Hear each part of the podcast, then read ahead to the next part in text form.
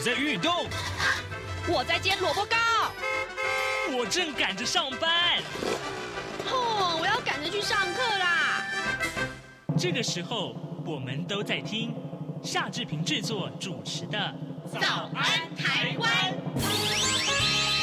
早安台湾带给你最热门的时事访谈，最感动的人物专访，最直接的民意表达。对，让我们一起收听《早安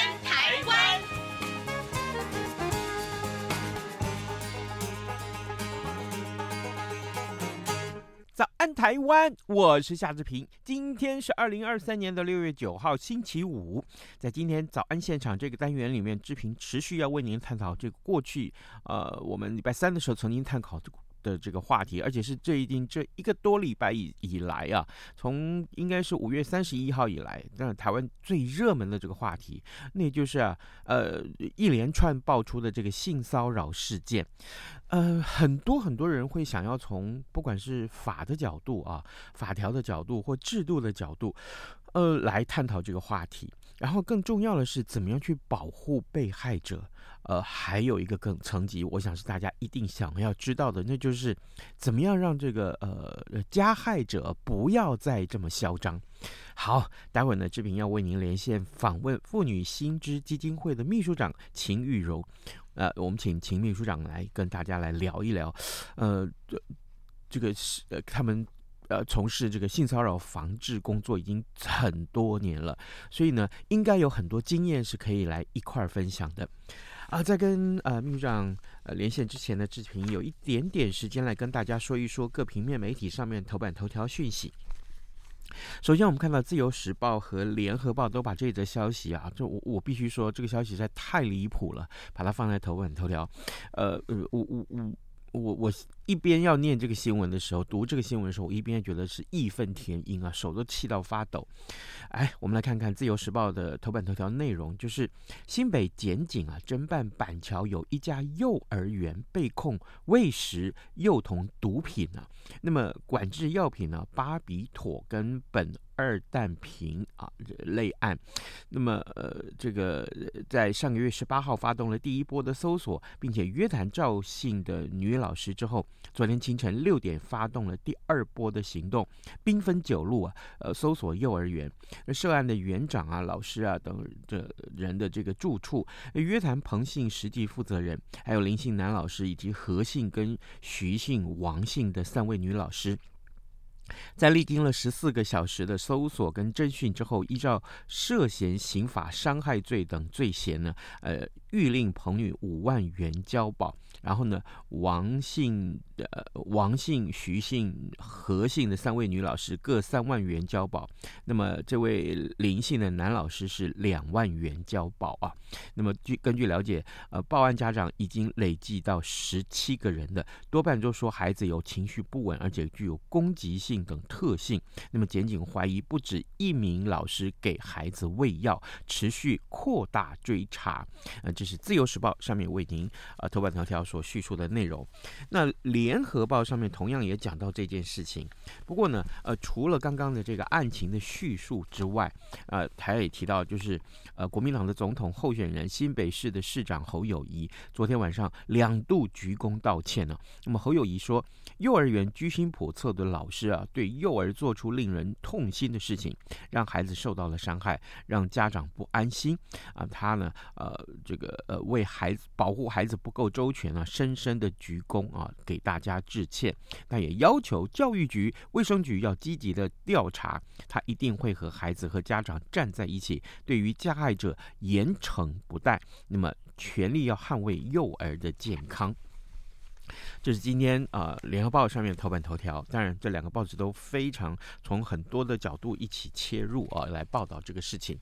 啊，另外我们看到《中国时报》的头版头条，就是《金融时报》披露的这件事情了。美日台无人机啊，情报即时共享。《金融时报》在八号呃披露了台湾将和美国、日本、菲律宾透过美国在二零二五年。年啊，交付台湾的四架 MQ 九 B 的海上卫士啊，这个无人机，那么共享及时的数据，建立共同作战图像，展现华府推动强化协作以及啊阴影来阴应这个中国可能犯台的情况。而我方的消息指出，台美正在积极的建构共同作战图像，因为呢，大陆沿岸的这个基建的动态情资分析的这个系统，那预定呢是二零二五年就可以完成。一旦台美共同作战图像完成的话，那么日本的情资极可能也要纳入。这是今天啊，我们看到《中国时报》上面的头版头条讯息。好，现在时间早晨七点零五分三十九秒啊，我们先进一段广告，广告过后呢，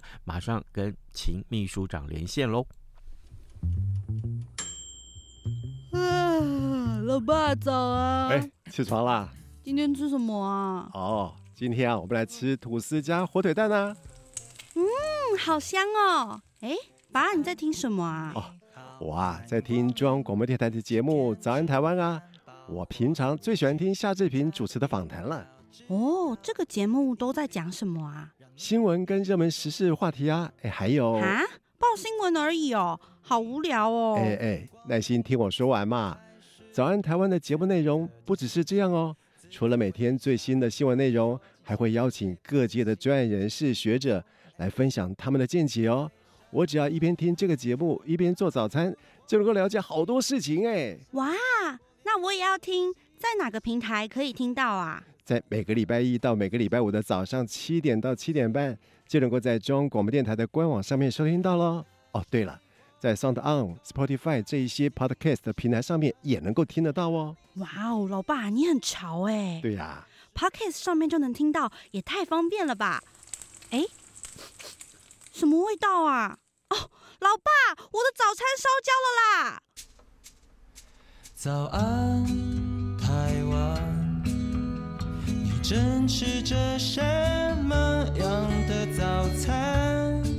吐司加火腿蛋，咬一口，然后收听中央广播电台。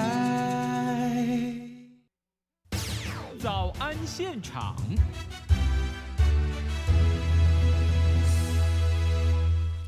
这里是中央广播电台台湾之音，您所收听的节目是《早安台湾》，我是夏志平。此刻时间早晨七点零七分四十秒啊，来啊、各位听众啊、这个台湾社会最近一连串都爆发出很多的性骚扰事件。那么在我们之前跟您介绍过的这一出非常夯的台剧，叫做《人选之人造浪者》啊，备受瞩目之后，有很多的受害者他隐忍多年呢、纷纷透过社群平台发。这个举发了这个当年啊受到骚扰的经过，那这些个案情啊，一个接着一个，除了政党啦、地方议会啊、立法院，甚至于这些政治圈，还有运动界啊，还有这这两天最热门，当然就是这个传播媒体也爆发出来。当然，更多的是这个我们听到很多的这个呃呃，应该说是娱乐圈啊，演演艺界也有这样的情况发生。那有些听众就觉得。很匪夷所思啊！说这些在职场领域发生的这些性骚扰事件数量为什么这么多呀？各位，我们此刻要为您连线长期致力在性骚扰防治工作的妇女新知基金会的秘书长秦玉蓉。我们请秘书长啊，就法规咯、举证咯，还有社会观念啊，不同的面向来切入。我们要请他来为大家说明啊，防治性骚扰啊，其实是刻不容缓了啊！秘书长早安。嗯，早，呃，各位听众朋友早，是，谢谢秘书长一早接受我们的访问啊。这个，我们首先来请教秘书长啊，这一波的这个性骚扰事件啊，这么受到瞩目，是代表这个性骚扰事件真的很多吗？那有没有一些统计或者是预估的数据，可以说明性骚扰事件的数量是其实是很令人担心的？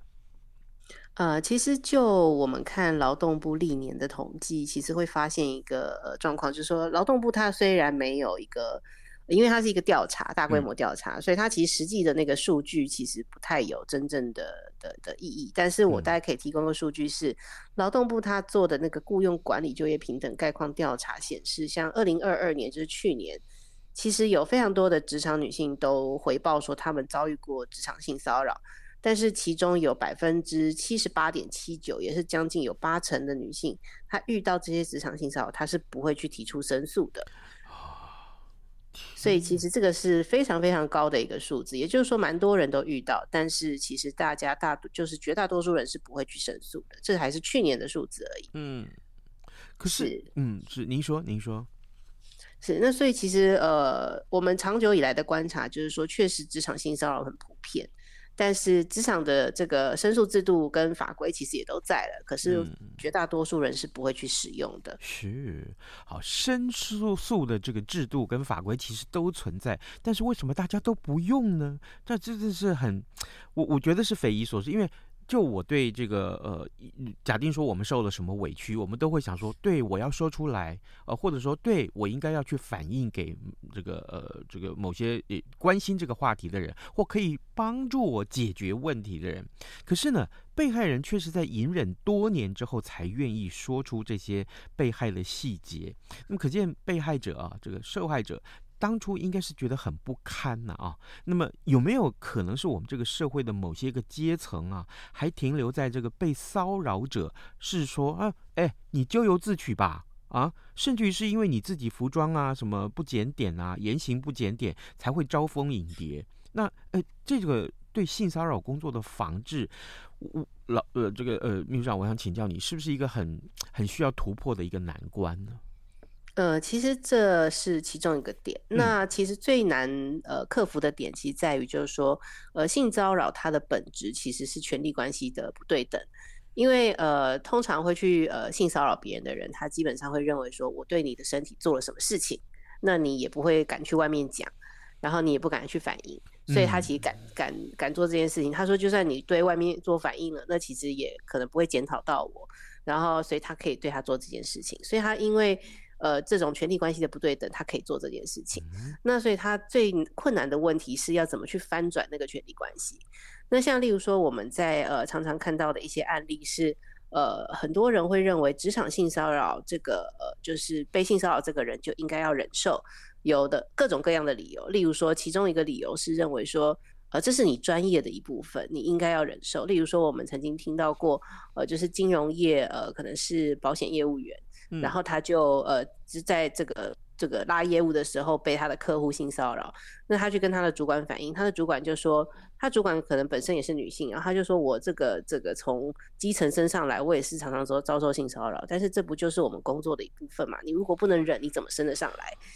那其实这种这种说法就就就就我们就曾经听过，就是他觉得觉觉得这是你的专业的一部分。那像呃基层政治工作者常常遇到这个性骚扰的时候，他可能得到的理由是大局为重。嗯，那所以其实像这样的一个呃这个就是例如说我们在基层工作者看到常常的状况是，他可能呃性骚扰他的人可能是这个例如说这个呃。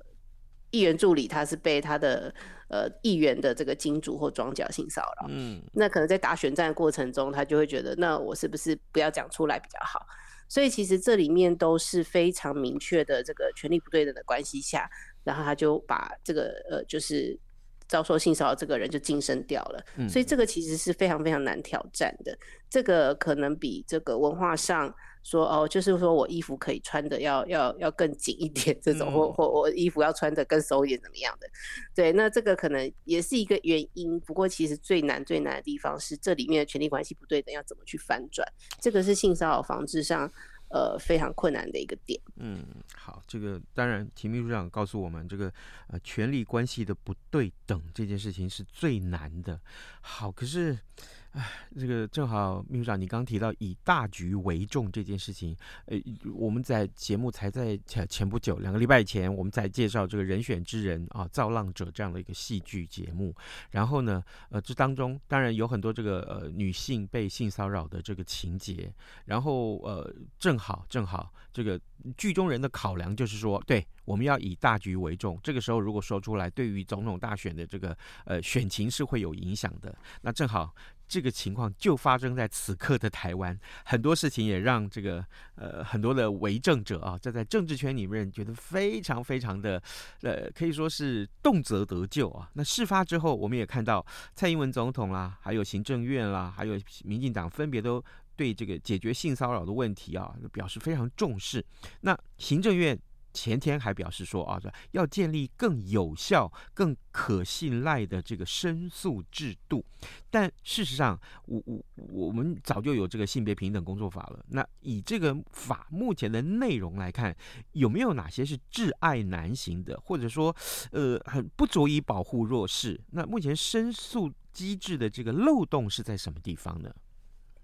呃，其实呃有蛮发现，后来发现其实有蛮多的地方是呃，就是执行上有困难。嗯，那执行上有困难，大概可以分成几点，就是说，其实像呃有一些呃，就是像例如说立信基金会或现代妇女基金会这样的一些服务团体，他们都在服务就是呃性骚扰的受害人。的一个角度来看，其实就会发现说，呃，我们其实有一个性骚扰防治法，嗯，它是处理公共场合的性骚扰，但是性别工作平等法处也是职场内内部的性骚扰。对，那他们其实一直有在服务，就是说，呃，公共场合性骚扰的受害人，因为这个部分是卫福部主管，其实是有一些补助在的。但是其实职场的性骚扰的后端的这些呃社工的服务是没有补助的，因为这部分劳动部一直都没有涉入。那呃，所以现在法规上的意思就是说，如果你要使用这样的服务，可能是当事人自己去付钱，或者是你要求他的雇主付钱，那其实就会非常的困难嘛。就是说，雇主基本上是呃 觉得说，为什么我要付钱？那所以就会发现说，这些团体在呃就是接触这些受害人，想要帮助他们的时候，其实就会发现这样的一个问题存在。那呃，所以现在有一个讨论是这个部分。呃，是不是政府应该要补上？那还有一个部分是说，呃，因为性骚扰防治法它是又它是处理公共场合的性骚扰，那这个呃性别工作平等法处理的是职场的性骚扰，嗯、但是这两种呃这个这两种这这这个这两个法规其实是有个模糊地带的。嗯，例如说我今天是同事，然后我我我今天呃发生性骚扰的场合是下班后我们去聚餐。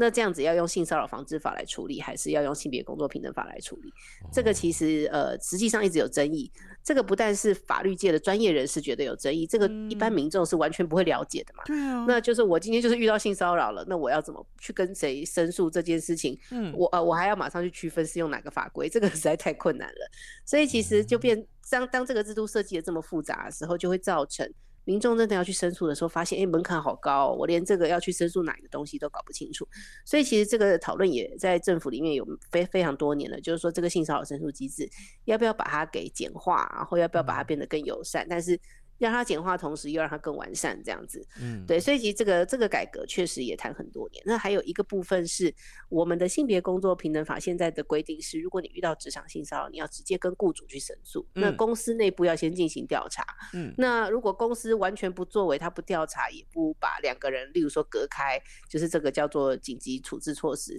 他如果不做这些事情的话，其实劳动劳动的。主管机关才会来罚这个雇主。嗯，那但是呢，如果今天有一个问题，就是制度虽然是这样设计啦，但是如果今天这个问题在于这个雇主本身就是性骚扰的这个加害人的时候，嗯、那我们的法规岂不是跟这个员工说，你要去跟你的加害人申诉，然后你的加害人要来调查，然后你的加害人就是裁判兼球员。对，那所以其实这是一个制度上的漏洞。呃，从这个法通过。之后其实就一直都存在，已经存在二十年了，嗯，但是一直都没有改过来。对，那这个部分其实前阵子呃，因为这些事情的爆发，我们大家有看到新闻，就是说行政院有承诺这个部分一定要先改，因为这个部分要改，其实是比较呃法就是门槛上是比较低的啦。对，嗯，哦，好，这真的是非常离谱。就是假定这个加害者就是裁判的话，这怎么可能会成立？怎么可能会公平？而且大家就会怀疑那个调查的过程是不是怎么样了，这样子。对啊，好，就是。啊，就我听来真的是 一路这样听下来，我真觉得哇，问题很多啊。呃，各位听众，今天早上志平为您连线访问的是妇女基新知基金会的秘书长秦玉荣。我们请秦秘书长在节目中跟大家来聊一聊啊，有关于最近这个最热门的话题——性骚扰的防治啊。其实对很多的职场来讲，或公共场合来讲，是有两个不同的法来规范，但一般的这个民众可能不是这么的了解。但这个法里面其实它充满着灰色地带，还有就是真正执行上有一些挚爱难行的地方。刚刚秘书长也都为我们做了解说，所以啊，我我也秘书长，也许我们常常会接触到这个个案啊，来去了解个案这个受到骚扰的过程了啊。那通常案件进入调查或者是司法程序的时候，在举证上啊，是不是很困难？因为我们常常在接触呃受害者，那呃推动防治工作这么多年的经验的话，想要有效的去遏制啊性骚扰，最需要突破的盲点是什么？呃，其实举证在性骚扰或甚至性侵案上，一直都是非常困难的。嗯，因为他他。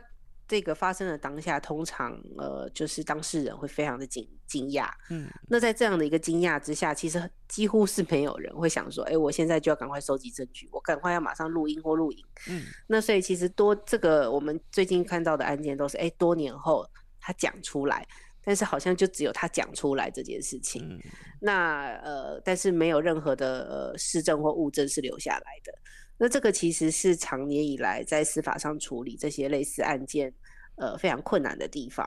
对，所以其实呃，像呃，我们其实基金会其实近年也在推一个概念，就叫积极同意。积极同意的意思就是说，你今天如果真的要对别人的身体做什么，你要先问。嗯。那这个其实也是一种翻转权力关系的方式，就是说我们本来呃的预设是说我可以对你的身体做任何事情，然后你是对我不敢怎么样的。但是如果我们能够在就是说相关的规定上要求大家说，其实你要对别人的身体做什么事的时候，你都应该先问。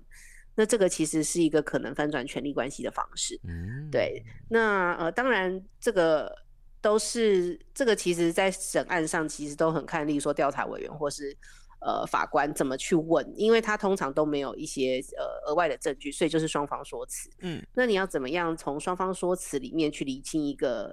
呃概念或是方向，然后或者真的发生什么事情，这其实是确实是困难的。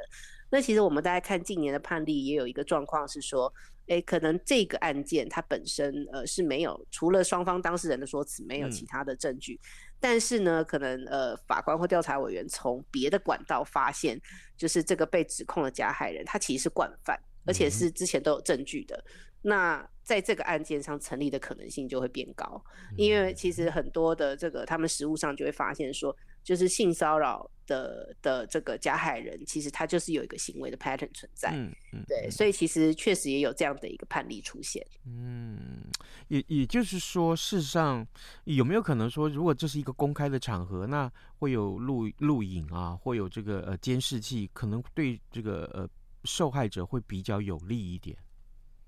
呃，如果说能够调到的话，嗯、当然就是有、嗯、会有明确的据、明确的证据。但是通常这个加害人在做这件事情的时候，他就会避开这个东西。哦、如果他他觉得我就是不要留下任何证据，不要不会被抓到，他其实可以在公共场合就避开这些东西。嗯，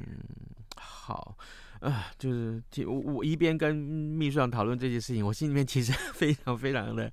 哎，怎么说呢？我我我心里面是非常激动的啊！就是最主要是看到，就是说这个事件越爆越多。我们从三呃五月三十一号一开始看了这位前民进党的党工，他在自己的脸书上面爆料这个事情之后，一连串一连串，我我我们已经多到没有办法去计算它的数量了。那么好，这个真的。所以接下来这个每个案例看的都很伤心啊，对的，对，而且不乏我们认识的人，是 是，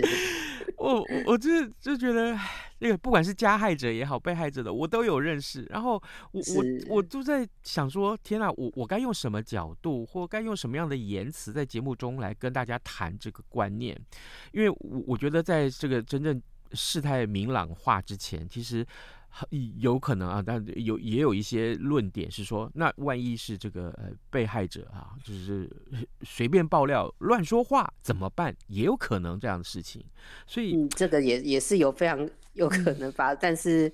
呃，其实 Me Too 运动它其实最重要的精神就是在于说，因为其实这些事通常都没有证据，但是当事人愿意说出来。嗯他其实就代表非常大的勇气，因为刚刚讲的，我们这些事发生，它就是一个权力不对等关系。对，他的意思是说，如果你敢讲出来，我会为我会让你的未来付出极大的代价。嗯，那所以我们其实看到这些事情，看到这些呃，就是当事人他们讲出来，然后为什么会觉得很心疼？就会觉得说你现在讲出来了，那可是你未来的人生还要过，嗯、那呃会不会因为你讲出来，然后你未来就付出了很大的代价？但是其实以国外 Me Too 运动确实说，呃，这样的一个诉。诉说是一个非常重要的力量，但是国外确实也发生过，就是说，呃，在非常就是可能数百个案件里面，曾经有一个，例如说被证明是呃不是真实的，嗯、那其实过去就曾经发生，国外这样的一个运动就确实受到了一些挫折。嗯、那其实它的最最关键的问题还是我们刚刚讲的，就是说你怎么样去回归到。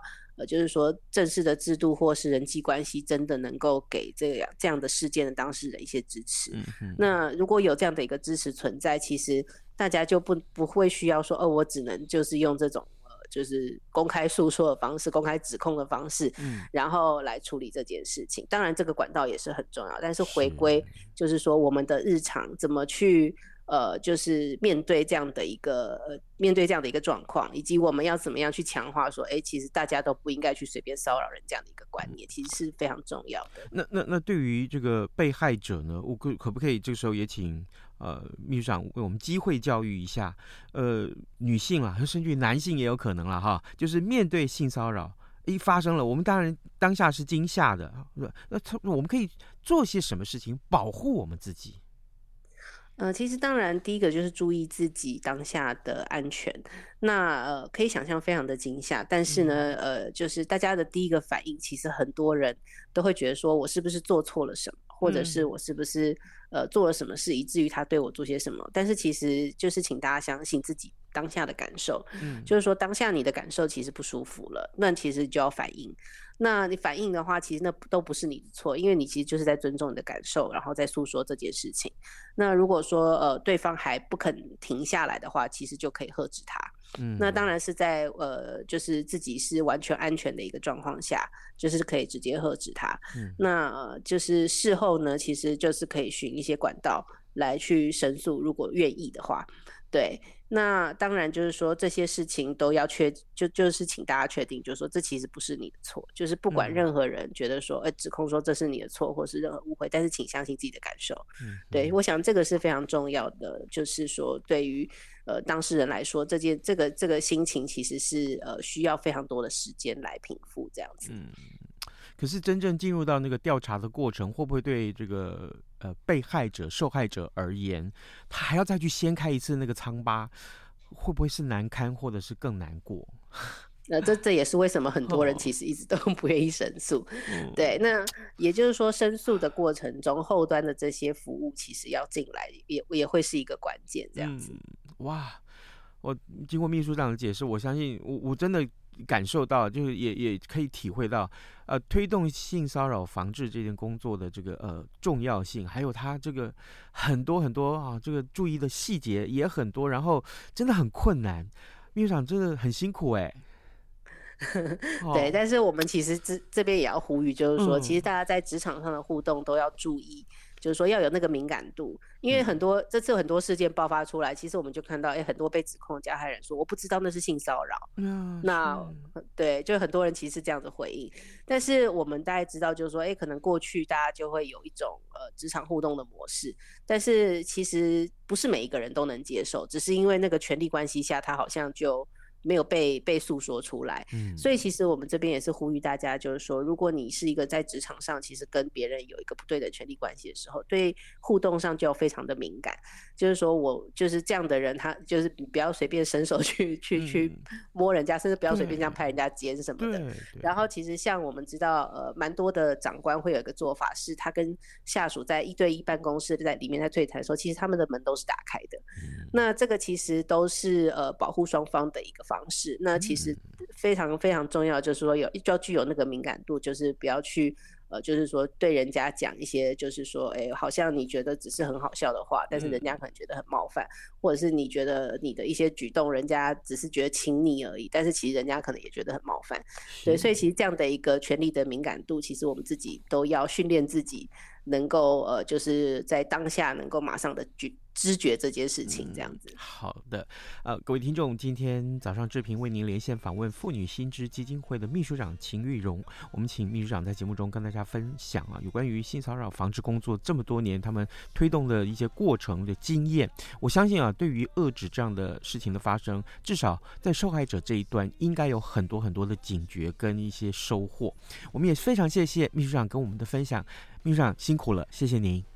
谢谢谢谢志平，谢谢谢谢，好，也谢谢各位听众的收听。今天节目已经接近尾声了，这是礼拜五啊。那么我们也祝大家有愉快的周末，咱们就下周一再见喽，拜拜。